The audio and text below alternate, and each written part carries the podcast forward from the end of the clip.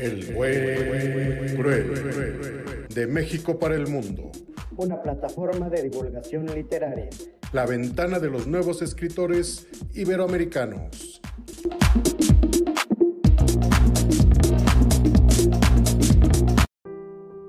Hola, ¿cómo estás? Buenos días, buenas tardes, buenas noches. Mi nombre es Manuel, Manuel Chatelain, del podcast El Buen Cruel.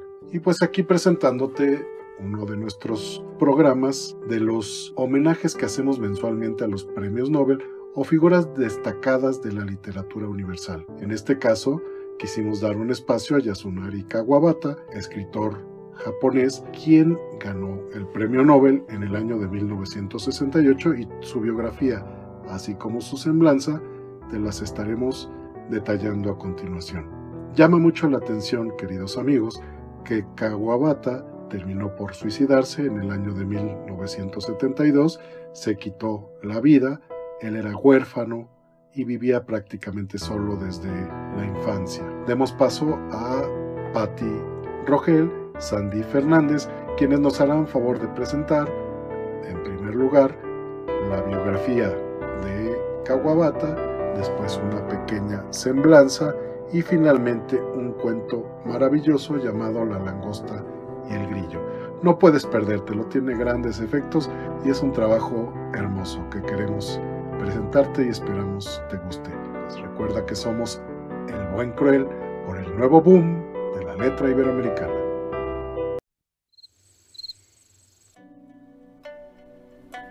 Yasunari Kawabata nació en Osaka, Japón, el 11 de junio de 1899. Fue el primer escritor japonés que obtuvo el Premio Nobel de Literatura y el segundo asiático solo atrás de Rabindranath Tagore. Yasunari Kawabata convivió con la muerte desde muy niño. A los cuatro años quedó huérfano de padre y madre y tuvo que mudarse a vivir con sus abuelos paternos, con su hermana mayor, que murió poco tiempo después de haberse reunido. Pareciera que a la muerte le gustara rondar al joven japonés, pues tiempo después de la muerte de su hermana murió su abuela y un par de años más tarde también murió su abuelo. Yasunari apenas tenía 15 años y había experimentado demasiado dolor en su vida. Después de la muerte de sus abuelos, se trasladó a vivir a una pensión que le quedaba cerca de la escuela. En 1920 ingresó a la Universidad de Tokio para estudiar literatura en lengua inglesa aunque un año después se decidió por estudiar literatura del Japón. Fue un joven entusiasta en su carrera. Revivió la revista literaria Shingi Cho y fue en sus páginas en las que publicó sus primeros trabajos, abriéndose camino en el mundo de la escritura. Al terminar la carrera, formaba parte de un grupo de intelectuales y junto con ellos lanzó el Bumjay Jidai, una revista que abría espacio a nuevos y prometedores literatos que utilizaban el estilo Shinkan Kankuha, la nueva escuela de las sensaciones. Kawabata vivió el periodo imperialista de la literatura japonesa en que, en que los escritores gozaron de cierta libertad para escribir. En esa misma época, los literatos fueron los principales promotores de la comunicación entre la cultura japonesa y la ciencia occidental. Yasunari centró sus obras en el amor no correspondido. En 1959 recibió la medalla Goethe en Frankfurt y en 1968 ganó el Premio Nobel de Literatura y dio el discurso llamado El Bello Japón y yo, una hermosa alocución que fue muy aplaudida el día de la entrega del muy prestigiado premio. En él realiza un recorrido por la belleza y su búsqueda en la literatura japonesa. Es además un sentido homenaje a los que le precedieron y del que rescato para ustedes un breve párrafo. La época de la nieve, de la luna, de los cerezos en flor. Entonces, más que nunca, pensamos en quienes amamos. Al contemplar la belleza de la nieve, de la luna llena, de los cerezos en flor, es decir, cuando despertamos ante las bellezas de las cuatro estaciones y entramos en contacto con ellas, cuando sentimos la felicidad de habernos encontrado con la belleza, es cuando más pensamos en quienes amamos y deseamos compartir con ellos esa felicidad. La emoción ante lo bello despierta fuertes anhelos de amistad y compañerismo, de modo que la expresión ser querido puede ser tomada como equivalente a ser humano. La nieve, la luna, las flores de cerezo, palabras que representan la belleza de cada una de las estaciones que se suceden una tras otra, abarcan en la tradición japonesa toda la belleza de las montañas y los ríos, y las hierbas y los árboles, todas las múltiples manifestaciones tanto de la naturaleza como de los sentimientos humanos. Dicho por Yasunari Kawabata, el día de la entrega del Premio Nobel, octubre de 1968. El 16 de abril de 1972, enfermo, deprimido y nuevamente agobiado por la muerte de un ser querido, su gran amigo Yukio Mishima, de quien también fue mentor, Yasunari se suicidó en, pequeño, su pequeño departamento a orillas del mar, en Sushi, Japón, a los 72 años.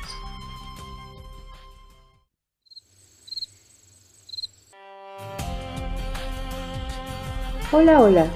Yo les quiero hablar en esta ocasión acerca de las obras de este impresionante autor que es Yasunari Kawabata. ¿Cómo fue que transmitió la belleza lírica abordando temas amorosos, de soledad, de las relaciones entre hombres y mujeres y la naturaleza? Recordemos que el año de 1899 fue un año crucial para la literatura universal en Guatemala nacía Miguel Ángel Asturias, en Argentina el gran Jorge Luis Borges, en Estados Unidos el emblemático Hemingway y más lejos, en el Japón galante y elegante, nació un autor espléndido y universal, Yasunari Kawabata. Durante la posguerra publicó en 1947 la novela País Nevado, Yukigumi, que una década después sería llevada a la pantalla grande por Shiro Toyoda. Novela impresionante, un verdadero clásico. Narra la historia de un hombre de edad media envuelto en amores con una geisha envejeciendo. Más tarde, en 1952, publicó Mil Cráneos, embarazo, obra fascinante fundada en la ceremonia tradicional del té.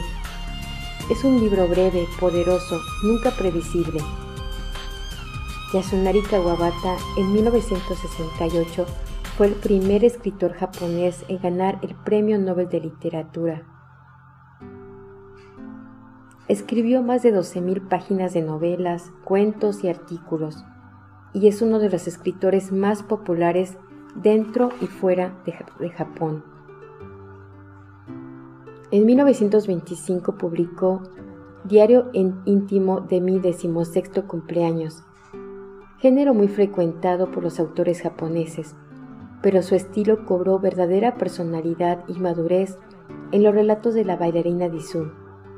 Kawabata, cuya sensibilidad le permitía meterse como nadie en la piel de sus personajes femeninos, cultivó un tipo de novela breve, casi en miniatura, desgarrada y episódica. Su obra cumbre quizás es País de Nieve, publicada en 1937 que narra la relación entre una geisha que ha perdido su juventud y un insensible hombre de negocios tokiota. También escribió Mil Grullas, El sonido de la montaña, donde intenta recuperar parte de los valores desplazados ante la irrupción de la cultura norteamericana a Japón. Escribió El lago en 1955 la Casa de las Bellas Durmientes en 1961. Después Kioto, Lo Bello y lo Triste. Hacia el final de su carrera se centró casi exclusivamente en la ensayística y la crítica literaria. ¿Cuáles fueron sus rasgos literarios? Escribió con gran pericia narrativa. Era capaz de expresar la idiosincrasia japonesa con enorme sensibilidad fue sobre todo un refinado transmisor de atmósferas y emociones, que plasmó con un lenguaje de singular belleza lírica sus temas intimistas, a menudo amorosos. Exploraba la soledad y las delicadas relaciones del individuo con los otros y con la naturaleza. quiero recomendar tres novelas de Yasunari Kawabata. Una de ellas es País de Nieve, donde aprovecha esta novela para aportar su perspectiva sobre el amor romántico, el amor idealizado, el amor desgastado. Todo forma parte de un mismo concepto emocional, valga la paradójica expresión. El otro libro que recomiendo es Mil Grullas, una novela lírica, como casi todo lo propuesto por Kawabata. El escenario de la ciudad de Kamakura parece transportarnos a una urbe mitológica donde todo se mueve en torno a la sensualidad. El rumor de la montaña sería mi tercer novela que recomiendo y es, es un libro que habla acerca de la tradición japonesa, donde cobra una estética algo más que lo estrictamente figurativo. La belleza de las formas, lo artístico, supone en el imaginario nipón una especial conexión con la religiosidad animista. El ser humano como una de las más bellas creaciones junto a los ríos y a las montañas, al lado de los animales de brillantes pelajes.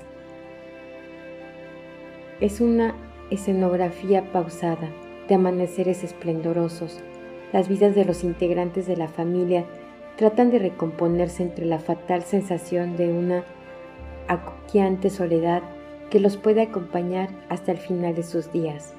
No te los pierdas, es un autor muy recomendado.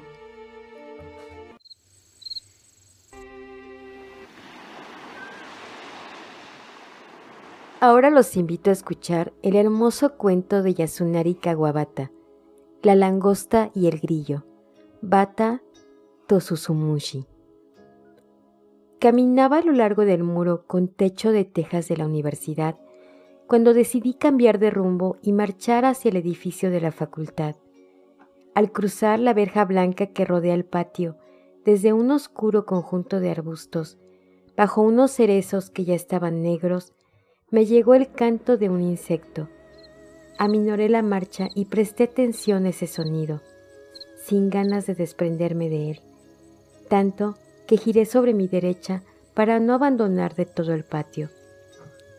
Al volverme hacia la izquierda, vi que la verja se abría hacia un terraplén con naranjos, y al aproximarme a ese rincón, se me escapó una exclamación de sorpresa. Mis ojos, brillantes de curiosidad, descubrieron lo que se les revelaba y me apresuré con pasos ágiles. En el fondo del terraplén se mecía un racimo de hermosas linternas multicolores, como las que se ven en los festivales de remotas aldeas campesinas. Sin necesidad de más datos, me di cuenta de que se trataba de un grupo de niños participando de una cacería de insectos en medio de los arbustos. Eran como veinte linternas. No solo las había carmesíes, rosas, violetas, verdes, celestes y amarillas, sino que alguna hasta brillaba con cinco colores al mismo tiempo. También había algunas rojas, de forma cuadrada, compradas en algún negocio, pero la mayoría eran unas cuadradas y muy bellas que los propios niños habían fabricado con mucho amor y dedicación. Las linternas que se balanceaban, el grupo de niños en esa solitaria colina, ¿No componían acaso una escena digna de un cuento de hadas? Cierta noche, uno de los niños de la vecindad había oído el canto de un insecto en esa colina.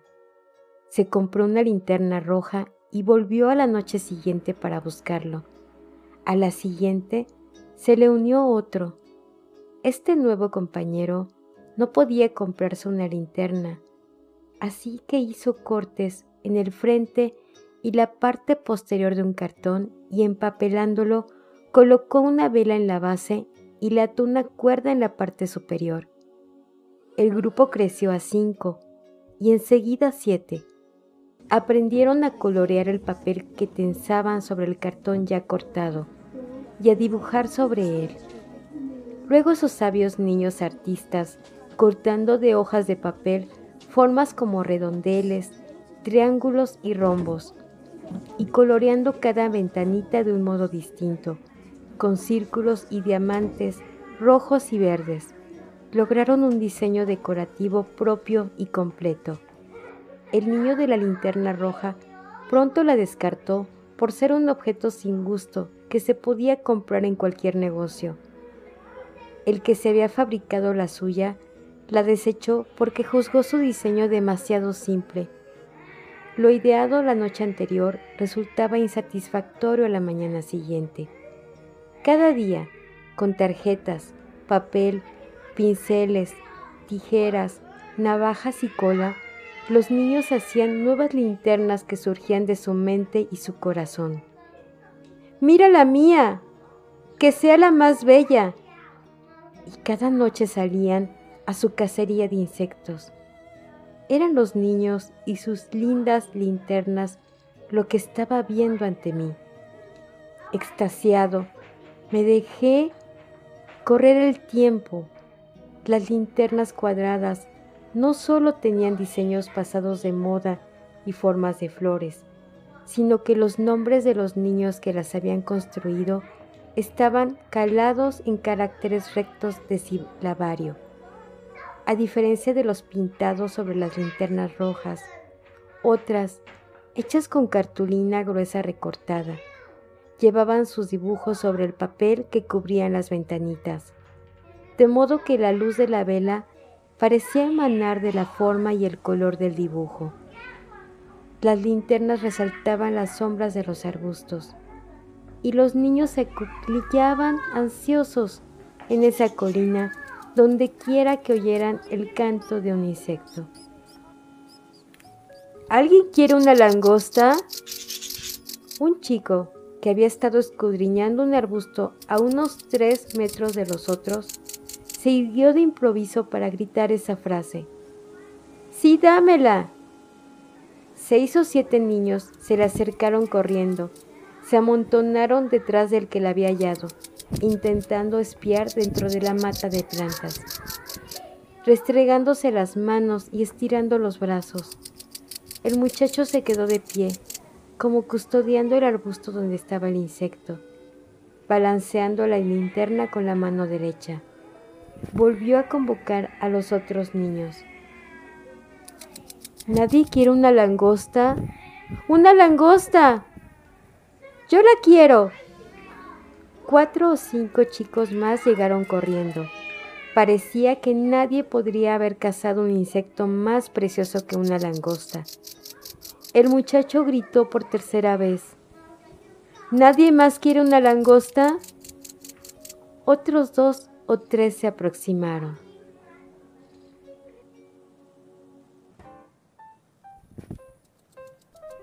Sí, yo la quiero. Era una niña que se ubicó justo a espaldas del chico que había encontrado el insecto. Dándose vuelta graciosamente, éste se inclinó hacia ella Pasó la linterna a su mano izquierda y metió la derecha en el arbusto.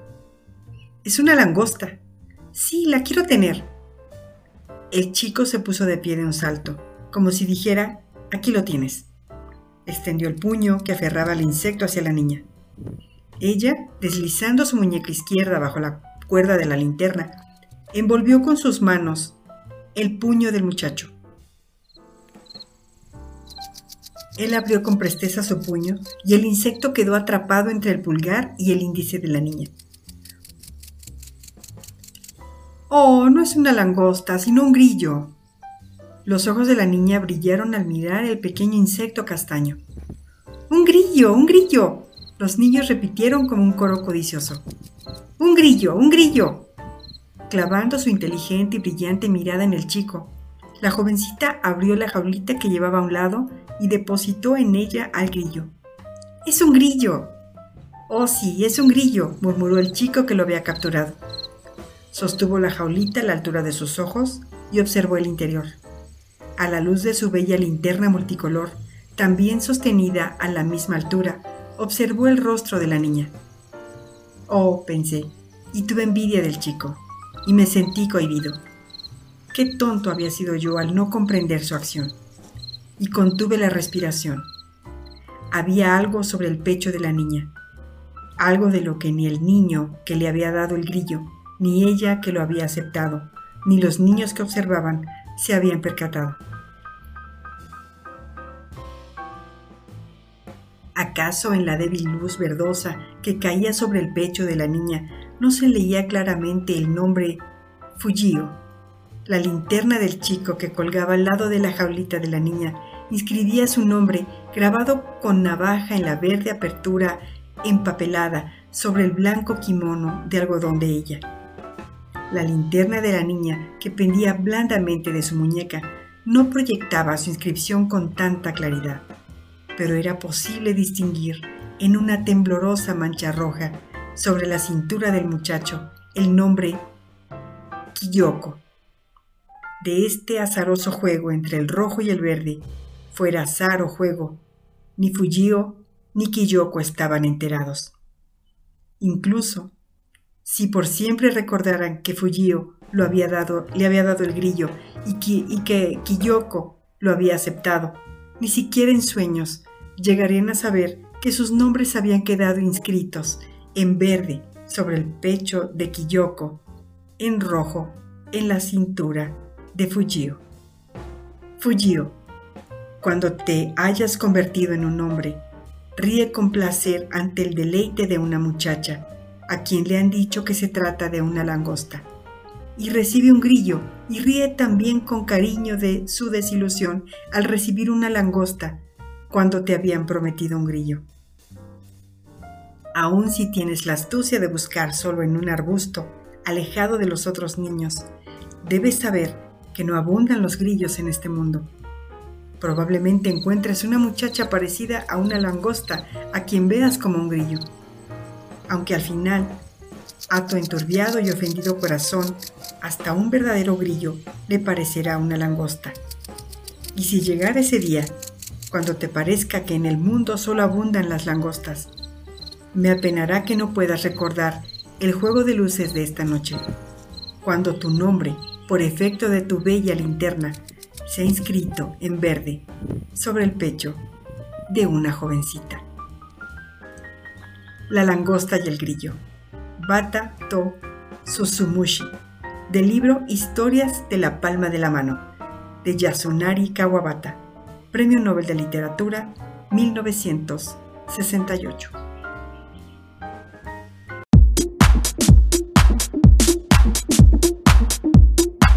Y así termina un episodio más de El buen cruel por el nuevo boom de la letra iberoamericana. Estamos seguros que disfrutaste este paseo por la literatura. Hasta la próxima.